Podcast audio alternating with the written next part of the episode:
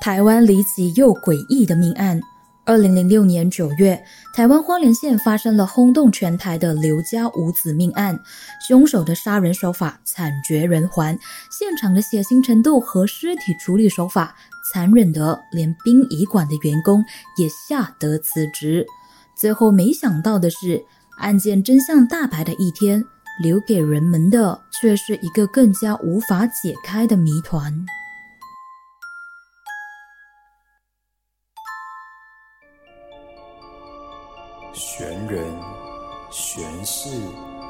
雪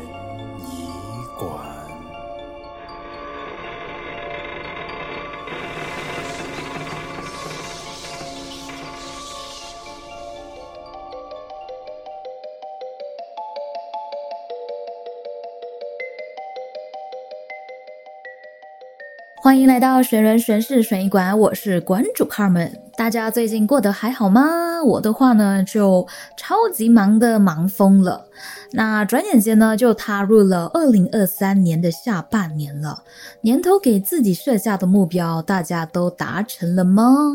我的话呢，可以说是。还没有完全达成吧？其实我今年没有给自己设什么很重大的目标，唯一一个呢，就是希望自己可以做到的，就是减肥成功。目前呢，已经呃成功减了四公斤左右吧，但是还是感觉嗯太慢了，需要在八月拍婚纱照之前呢，再减去更多的脂肪，所以最近都有很努力的在家里做一些运动，希望在拍婚纱照之前可以瘦更多。然后当然也希望可以继续更新悬疑馆啦，毕竟最近真的是有点忙。那虽然现在是佛系更新了，但是我绝对没有忘记大家的，大家放心。So 也希望大家都可以过得好好的，一起继续为年头定下的目标呢继续努力奋斗。如果遇到有什么烦心的事情的时候呢，也不用太过于担心，先深呼吸一下。船到桥头自然直，关关难过关关过。好了，言归正传，这一集呢不卖关子了，直接在刚刚的那个精彩片段中呢，就告诉大家说，这一集的主题就是台湾的花莲刘家五子命案。应该有一些听众心里会 OS 啊，终于啊！对的，终于讲这起案件了。这个案件呢，可以说是从第二季到现在，都陆续有收到很多听众的要求，说想要听，但是却因为内容的关系，所以一直排不进去，然后就拖到了现在。那说回这一起案件，台湾人肯定都听过了。事关在案发的当时呢，可以说是轰动了整个台湾，甚至是全世界。除了凶手的行凶手法相当的血腥和残忍之外，我觉得那个结局才是最让人目瞪口呆，甚至是你会悲痛得无法形容心中的那种痛。究竟什么原因让凶手能够对五个小孩痛下毒手呢？杀他们的又是谁？顺带一提，发现尸体的这间房子呢，在命案发生之后也变成了凶宅，被网友列为台湾十大鬼物之一。好啦，说了这么多，究竟在先前和之后都发生了什么事？现在就和大家一起去挖掘这起案件的。恐怖谜团：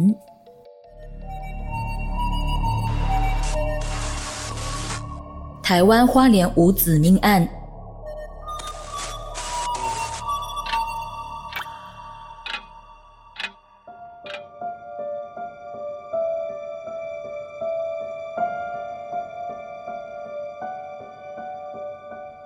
一切的噩梦都必须要从二零零六年九月七号，台湾花莲县吉安乡吉昌一街的一个民宅开始说起。当时的台湾呢，正处于炎热的夏天，这几天住在这里的街坊邻居都闻到了一阵阵的恶臭味，弥漫着整个社区。比如说，在街道的排水沟渠里，都散发着与平时不同的恶臭味。又比如说，从外走进巷子的时候，扑面而来的是一阵难闻的怪味。刚开始的时候呢，都在大家还能忍受的范围里面，所以大家都不怎么去在意。到了第二、第三天，也就是九月九号的时候，这股奇怪的臭味开始越来越明显，很多人都开始受不了了。于是左邻右舍有人开始耸动着鼻子，像警犬一样嗅着每一个角落，希望找出恶臭的来源。咦，臭味好像是从这里传出来的。居民指着刘志勤的屋子说道：“左邻右舍二话不说，上前拍门呼叫屋主刘志勤，但是拍打了大约十多分钟都没有人应门。会不会出事了？”其中一位居民问道。另一位居民则补充说：“好像从星期天到昨天就没有见过这家人出门了。他们家有五个孩子，平时在家也是吵吵闹闹的，怎么今天这么安静啊？”而且，如果他们出远门，放在大门外面的小朋友脚踏车和机车都会收进屋子里的呀。邻居们你一言我一语的开始议论纷纷了起来，加上越靠近门口，那个臭味就越来越浓烈，让他们都忍不住打了一个冷颤，心中不禁怀疑，甚至有一种不祥的预感。报警吧！终于有居民忍耐不住了，拿起了手机，直接打电话报警。很快的，吉安警局的警员们赶到了现场，并立即采取行动。他们首先找来了开锁匠人和村长一起来打开大门。在经过了一个多小时的努力之后，他们终于将防盗铁门给撬开。门一开，一股浓烈的恶臭味火速的迎面扑来。加上有许多苍蝇在里面飞来飞去，大家当时的第一个感觉就是：妖秀，该不会是出大事了吧？这是一套三层楼的透天厝。撬开大门的时候呢，已经差不多接近晚上七点半了。此时的天色已经昏暗，在夜色的笼罩下，村长和几名警员拿着手电筒进入屋子里面查看。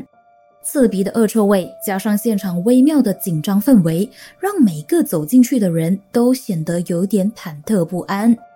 很快，村长带着警员们走到通往二楼的楼梯处，发现臭味的源头似乎是来自于楼上的，而且二楼的苍蝇数量明显又更多了。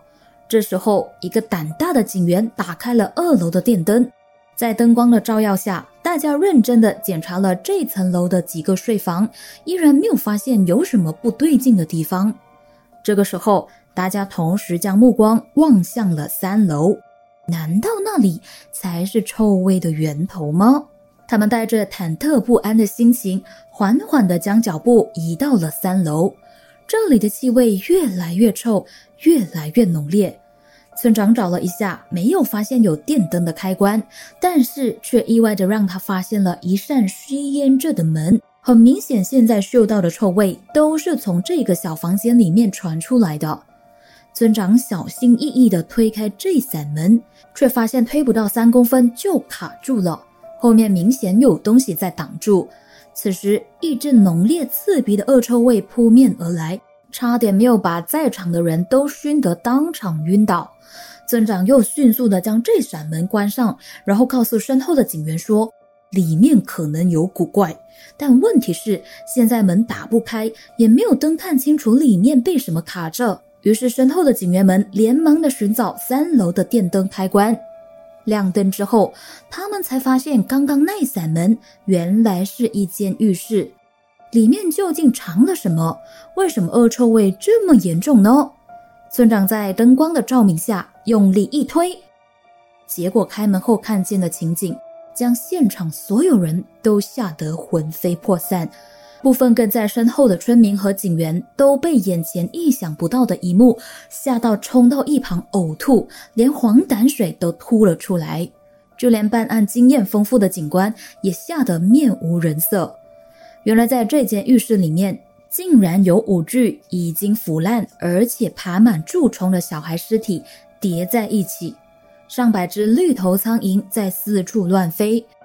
这里是刘志勤三楼的浴室，里面整整齐齐地放置了五具尸体，他们裹着厚厚的棉被，头朝内，脚向外，被黑色的垃圾袋套头，颈部缠绕着铁丝，死状相当的凄惨。腐烂的尸体还渗出了颜色浑浊的液体，渗透棉被的每一层棉花，不断的流淌在这一间浴室的地板上。这就是大家嗅了多天的臭味源头。传闻，由于现场的情况过于惨烈，连负责前来现场处理尸体的殡仪馆员工都吓得连忙辞职。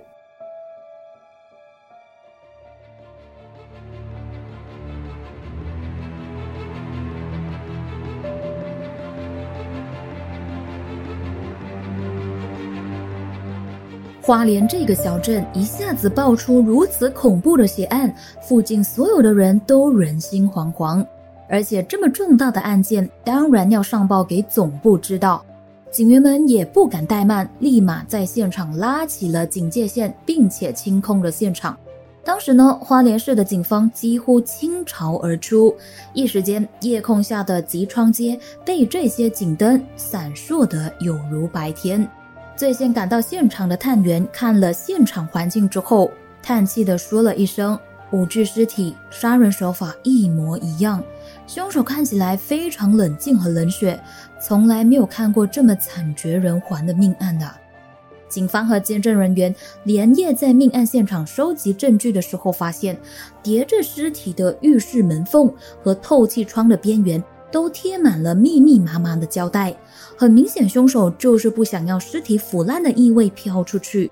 另外，他们也发现屋内门锁并没有被破坏的痕迹，全部都遭到了反锁。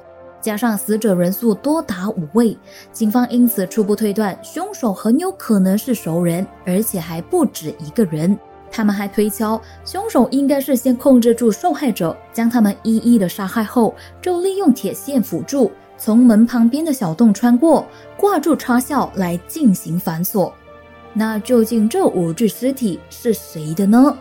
经过法医验尸之后，证实这五具尸体都是刘家的小孩，包括十八岁的大儿子刘义成、十七岁的二儿子刘星辰、十二岁的大女儿刘其珍、九岁的二女儿刘其恩以及八岁的小儿子刘北辰。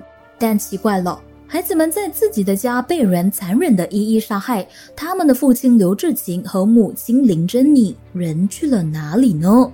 那五具尸体中并没有他们呐，他们是被杀害了，弃尸在另一个地点，还是失踪了呢？对此大家都毫无头绪。警方甚至在事后立即发布了寻人启事，希望可以尽快找到孩子们的父母。毕竟一家五口的灭门血案，凶手很有可能是和刘家结下了血海深仇，才会用这么残忍的手法去进行报复。而现场的一些证据也间接的证明了这个猜测。首先是客厅和房间散落了许多钞票和金银首饰，这也意味着闯入刘家的凶手并不贪图钱财，这应该不会是普通的抢劫杀人案件。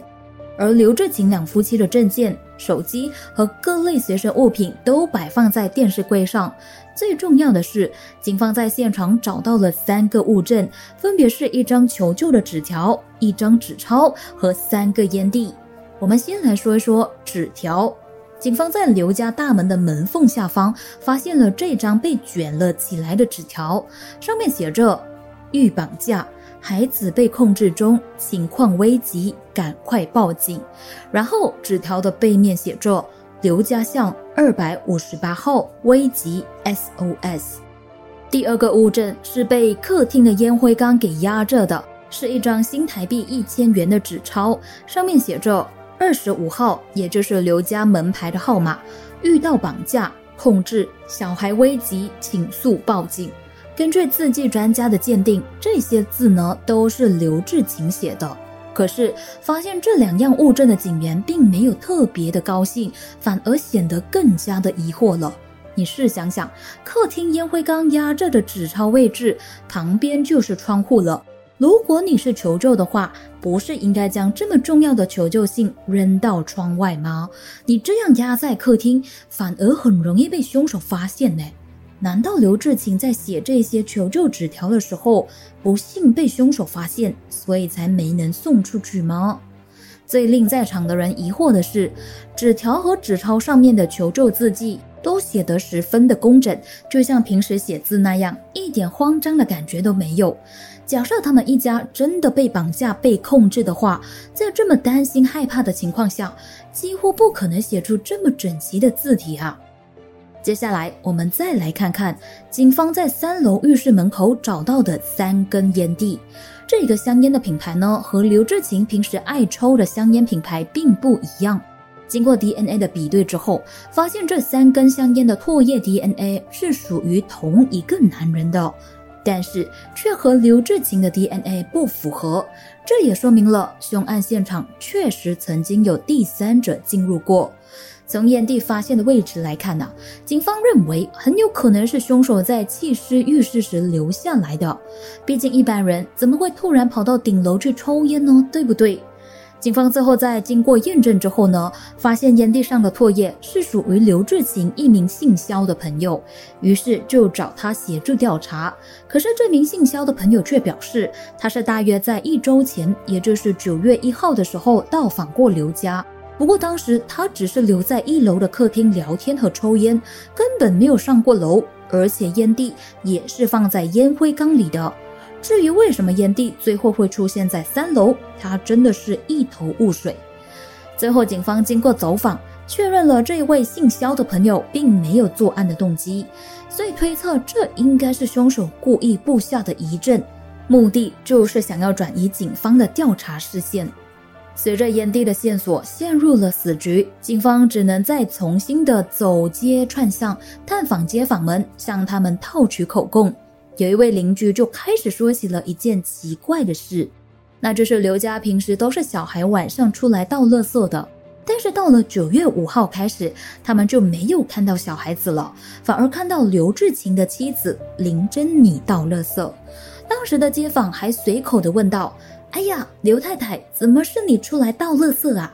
林珍妮神色古怪的笑了一笑，没有说什么。当时那名邻居心里虽然感觉到有点怪怪的，但是也没有多想什么。警方以此推测，九月五号就是刘家人遇害的时间。但是无论怎么找，都没有目击证人看到陌生人曾经进入过刘家附近的身影，这就有点奇怪了。要知道，这个巷子的邻居呢，大多数都是彼此认识的。加上巷子的道路呢是很狭窄的，陌生人想要悄无声息地潜入刘家大开杀戒，几乎是一件不可能的事情。更别说凶手还能如此悠哉悠哉地在杀人之后还布置了命案现场，如此长时间不被任何人注意到动静，凶手究竟是怎么做到的？让不少人都想爆了头。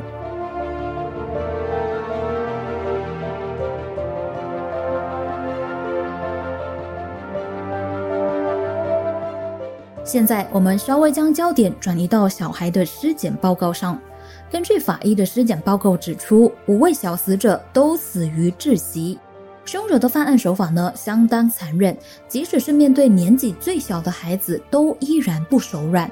法医指出，五具尸体穿着整齐，三具大孩子的尸体用凉被包裹着，手脚被铁丝反绑，然后被米色的胶带封住了眼睛和鼻子。再以黑色的垃圾袋套住头。当法医撕开胶带想要验尸的时候，脸皮都裂开了，相当的触目惊心。另外两具比较小的孩子遗体，手脚并没有被捆绑过的痕迹，可是脖子上却缠绕着铁丝。一具也是用凉被包裹着，另一具应该是凉被不够，只用了围巾包裹着头部。五具孩子的尸体上，只有老二刘星辰的头部有外伤和喷射状的血迹，显示死者曾经拼命的挣扎过，而其他人则没有。要知道，捆绑一个十七八岁、身材壮硕的青少年，可是一件不容易的事啊！而且还要是一连捆绑五个。最重要的是，刘志勤夫妻也不可能眼睁睁的看着凶手一个接着一个的杀死自己的孩子。作为父母的他们肯定会做出最大的努力来反抗和呼救，再加上大儿子和二儿子已经十七八岁，照理来说体力上完全不输给成年人，除非是职业凶手，又或者是集团犯罪，不然真的很难想象凶手是如何可以独自一个人杀死一家五口，还将两夫妻给掳走。因此，警方认为这应该是熟人做的。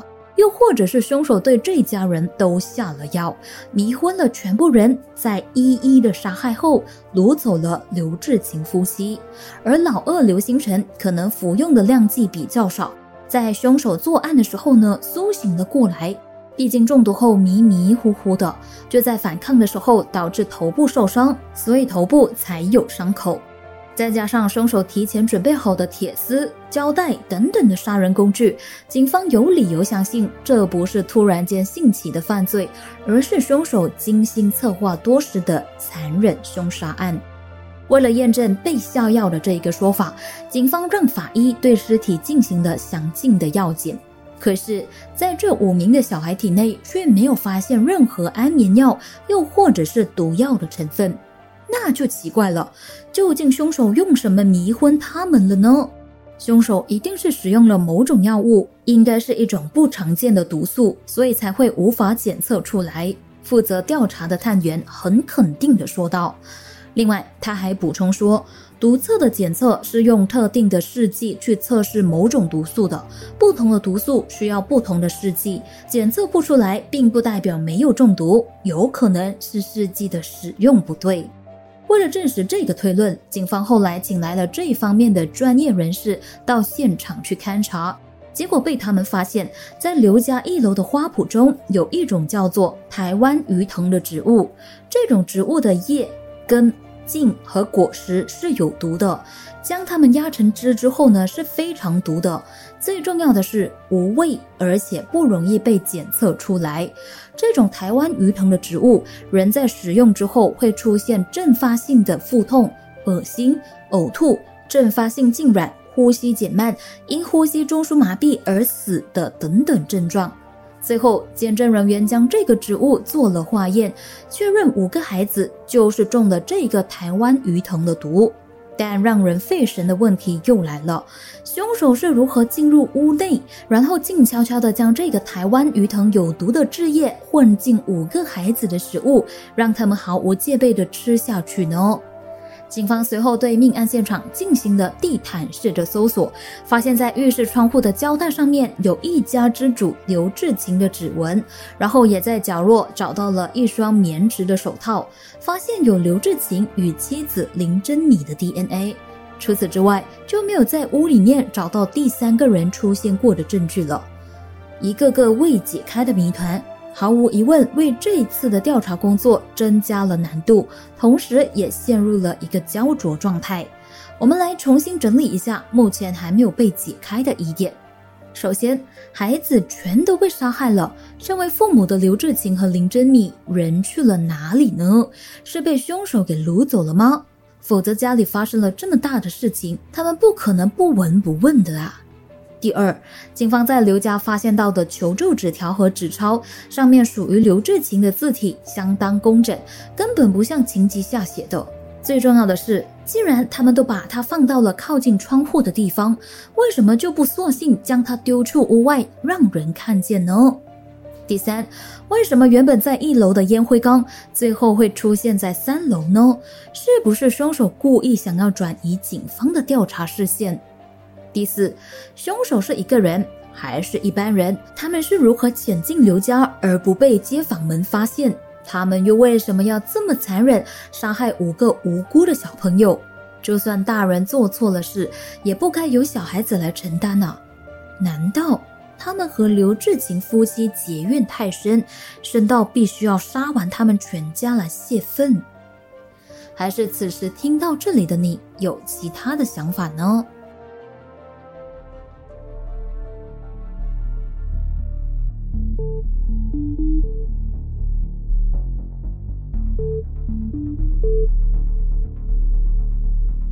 就在命案发生之后，警方随即对刘志勤夫妻的身世背景都给调查了一遍，结果发现刘志勤有过两段婚姻，现任太太林珍米是他的第二任妻子。林珍妮是小三，多年前与刘志勤一见钟情，后来不顾家人的反对，执意嫁给了刘志勤。当时的林珍妮为了和刘志勤在一起，和家人们都反目了，可以说是为了爱情放弃了所有。五名孩子之中，三个是刘志勤与前妻所生，最小的两个是林珍妮所生。虽然五个孩子同父异母，但是一家七口相处得还算相当融洽。刘志勤平时以摄影为生，并和朋友合伙开了一家印刷公司，专门提供将游客照转印到马克杯，又或者是制成钥匙圈的服务，生意做得相当的不错，已经扩展到有三家分店了。但是，原来这一切只是表面的假象。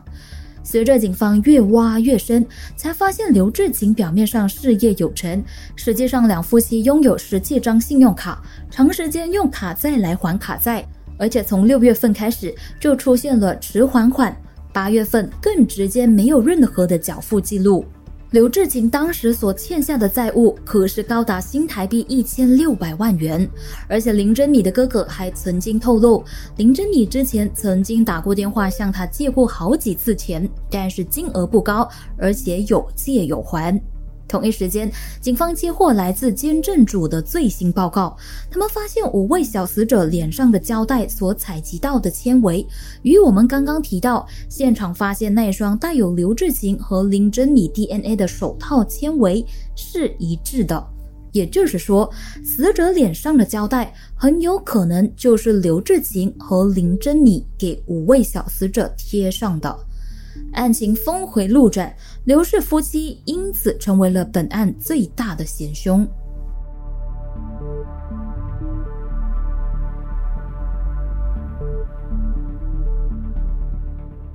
与此同时，警方整理了刘家出事前的行踪表现，推测五位惨遭杀害的孩子是分批遇害的。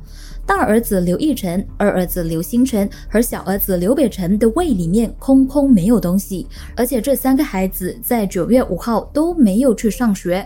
警方因此推断，这三个男孩很有可能在九月四号的傍晚吃晚饭前就遇害了，毒药也许是下在饮料或者是在水里。第一个遇害的是大儿子，他原本在九月四号的时候就要上台北的大学念书了，但是学校方面却没有人见过他。第二个死去的是小儿子，就在同一天的中午，他被迷晕后杀害。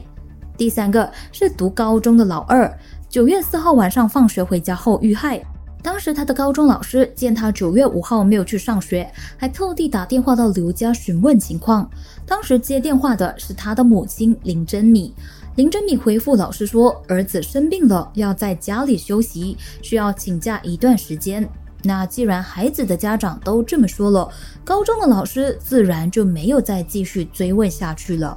剩下的两名女儿刘其珍和刘其恩，则是在兄弟们惨死的第二天，也就是九月五号才遇害的。当天他们还身穿体育服装去上课，小女儿甚至还帮弟弟向老师请了假。殊不知，自己的弟弟早已经魂归天国了。而经过调查之后，证实当天学校确实有体育课，而他们两人的胃里也有食物，应该是回家吃完晚餐才遇害。毒药应该是被混在食物里面。假设这起灭门血案并没有外人介入，那么凶手有可能就是死者五名小孩的父母亲吗？至少目前搜集到的证据确实如此。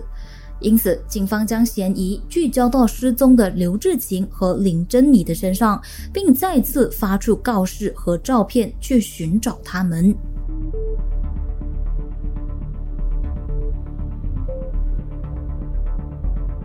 就在命案被发生后的第三天，也就是九月十一号，有民众报警说在吉安火车站看到了刘志勤，警方于是立马赶到现场。果真找到了刘志勤的汽车，之后查看了附近的 CCTV 后，发现夫妻两人将车开到了火车站之后呢，就弃车离开了，并没有第三者控制，又或者是跟随他们。两人不但行动自由，甚至还走进附近的便利商店购买咖啡和肉包等等食物。可惜的是，最后还是无法确认他们究竟朝哪一个方向走去了。警方同时也调查了火车站内的记录，也找不到两人坐火车到外地的记录。更关键的是，发生命案的住家房东，也就是花莲警察局其中一名警员吴启正，居然也在同一天收到了林珍米从花莲第一信用合作社汇出的三万九千元房租。以上的这些，让警方更加确认刘志勤夫妻仍然在世上。而且他们还不知道案情已经暴露了，否则不会在欠债累累的情况下，依然选择继续汇款，想要稳住房东，不给他起疑心。而当时这起恐怖命案其实已经闹得整个花莲的人都知道了，这也说明了刘志勤夫妻一定是藏身在花莲一些野外偏僻之地，才会信息不通，完全不知道自己的孩子的尸体已经被发现。这个时候，其实警方已经对刘志勤夫妻起疑心了，因为他们不管在案发前还是案发后，一系列的表现都太过于反常，感觉不像是遇到了什么危险，反而像是想要刻意隐瞒些什么。随着越来越多的证据被发现，刘志勤夫妻的嫌疑也变得越来越大。譬如说，刚刚我们提到的，除了死者脸上的胶带有他们两夫妻的指纹之外，连浴室胶带上也有刘志勤的指纹。另外，警方在走访花莲各大超市后发现，捆绑孩子用的胶带、剪刀、绳子、铁线等等的杀人工具，都是林珍妮亲自采购回来的。CCTV 也确实拍到了她采购时的画面。加上早在案发前一个礼拜，刘志勤在一次和街坊的闲聊中，曾经有意无意的提到这条街道最近可能会不太平。当时大家都以为他在开玩笑，并没有当一回事。现在回想起来，他很有可能早就预谋想要动手杀掉自己的孩子了。这个时候，警方才如梦初醒。这起凶残的五人灭门案，难道从头到尾都没有第三者参与吗？难道杀害孩子们的就是他们的父母？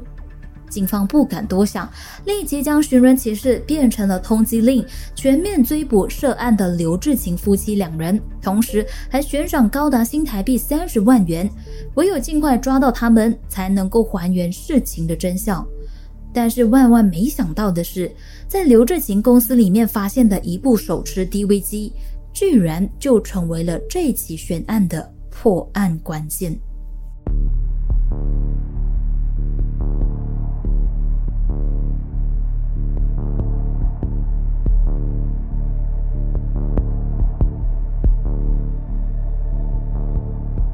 警方在清点物证的时候，发现刘志勤公司里面的一部手持 DV 机最近有被使用过的痕迹，但是里面的 SD 卡已经不翼而飞了，内部的照片也已经被格式化。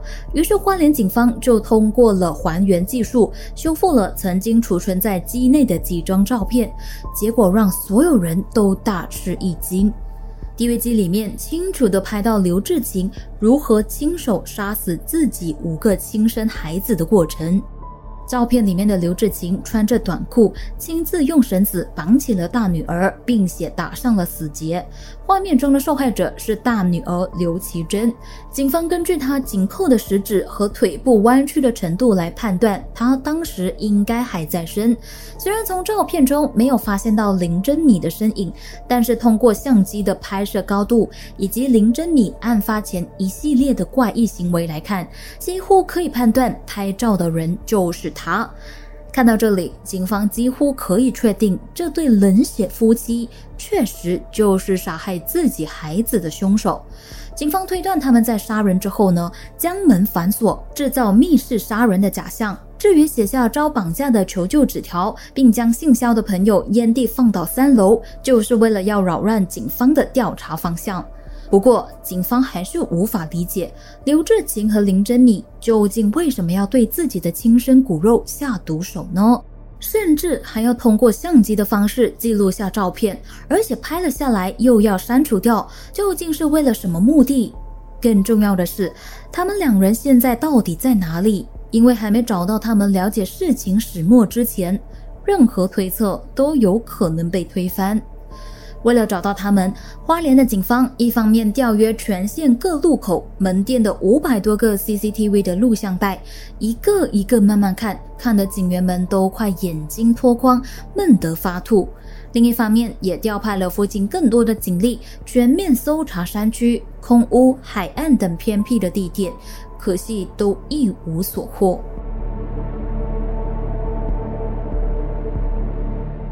就这样，这起案件随着重要人物刘志勤和林真米的失踪，让它变成了一起悬案。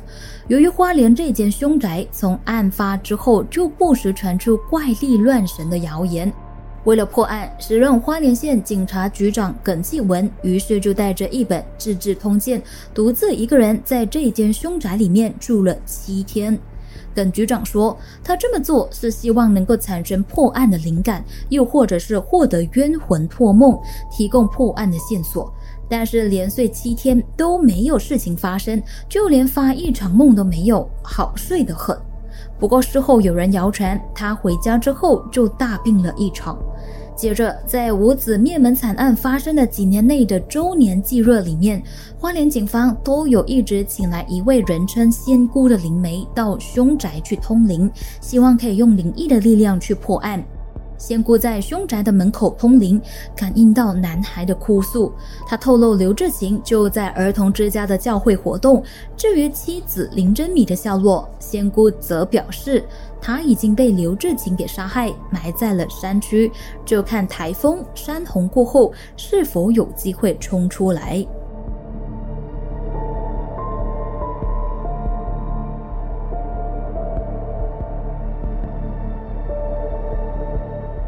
就这样，时间一晃，九年便过去了。二零一五年六月十五号，有人在慈云山打猎的时候，居然在林中的某一处的山坡上发现了两具白骨。由于时间过了太久，白骨也已经生了青苔。警方在接获投报之后呢，立马赶往现场，拉起了封锁线调查。初步验证，这是一男一女的白骨，两者之间的距离大约相差了三四米，面对面的躺着。由于白骨看起来已经化了有一段时间，而且和花莲五子命案的现场直线距离就只有仅仅的两公里，所以这两具白骨当时可是引起了警方的高度关注。他们开始在附近展开搜查，结果找到了农药瓶、金框眼镜一副、两双球鞋、夏天材质的衣服等等的物证。警方根据这些物证和尸骸的数据，推敲有可能是属于失踪了九年的嫌疑犯刘志勤和林珍米的。白骨旁的碎带也符合了两夫妻逃亡的迹象。而现场发现的一瓶农药罐，生产日期是二零零六年，也就是命案发生的同一年。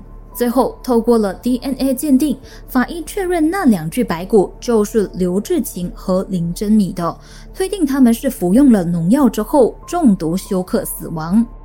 追捕了九年的嫌疑人，没想到原来早已经全部死亡。花莲地检署以此推断，刘志勤和林珍米两夫妻怀疑是因为经商不当而欠下了巨款无法偿还，最后在走投无路的情况下，残忍而且自私的单方面为了不让孩子们受苦，又或者是随着他们东躲西藏，于是才会将五名亲生子女下药迷昏后杀害。同时间，警方也不排除他们想要获得子女的保险金而动手杀人。过后就想要过着掩人耳目的新生活，所以才会在家里布下疑云，企图转移警方的调查方向。可是，在躲藏中不断面对这良心的责备，所以最后还是选择了自杀，一家人共赴黄泉来结束罪孽的一生。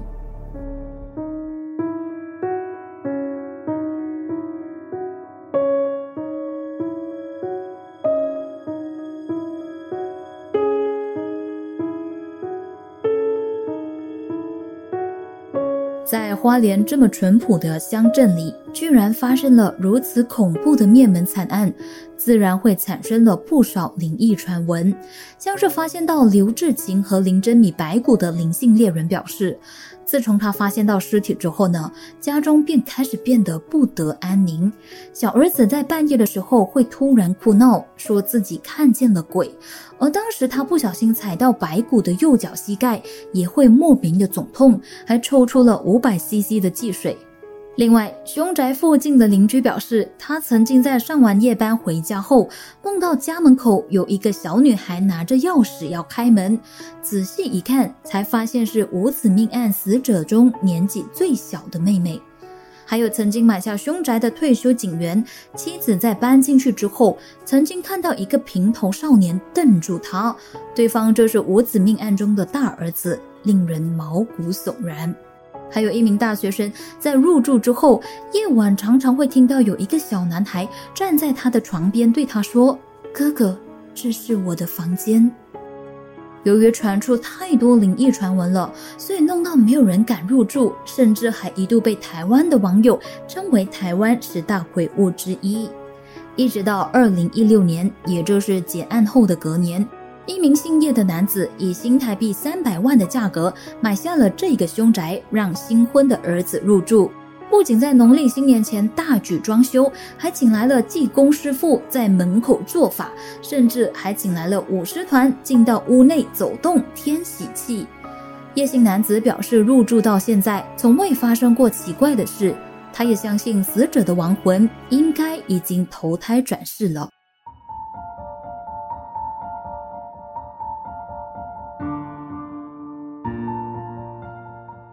这起轰动一时的五子命案，整起案件可以说是充满着诡异的地方和令人想不通的疑惑啊！刘志勤夫妻两人为什么要残杀自己的五名子女呢？真的如法官和警方所推测的那样吗？至今都没有人能够给出确实的答案。他们的犯案动机，直到现在依然是扑朔迷离。那你呢？在听完整个故事之后，你的感想是什么呢？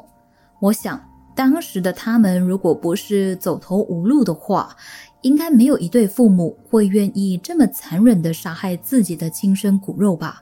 而且还要是五个。虽然不知道适不适合，但是还是很想在这里和大家分享我最近听到觉得很棒的一句话，这是林子祥和叶倩文说的，他们就说。人的一生需要看清自己，看透别人，看开事情。这样子听起来好像很简单，但是实行起来的时候，你会发现，哎，不简单呢。尤其是最后一句“看开事情”。不过，我觉得很多心中的执着呢，可以随着时间、随着生活环境、随着人的年龄，还有随着人的长大，都可以慢慢的被放下。重点是你愿意，而且你肯学习、肯练习的，去慢慢的把它放下，慢慢的去看开。就像节目开始的时候说的那样，船到桥头自然直，关关难过关关过，没有什么事情是解决不了的，只要你肯努力。所以，所以无论你遇到什么难题，都千万不要做傻事。好啦，这一集的内容就到这里，又到了要唱名感谢的时间了。感谢赞助成为悬疑馆钟楼管家的听众朋友，包括了淡月、Kristan、Kenchen、Miguel、谢介珍、开旺、陈先孙和 Jasper，还有单次赞助的悬疑馆旅客们或 M 潘以及一名匿名的听众朋友，谢谢大家。那如果你喜欢这集的内容，又或者是有什么想法想要和馆主我交流的话呢，都欢迎你到悬疑馆的 IG 去 follow 我。最后，谢谢大家莅临悬疑馆，我是馆主 Carmen，我们下集再见。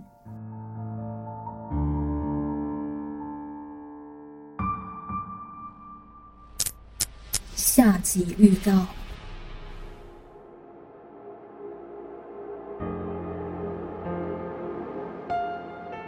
韩国五大恐怖都市传说。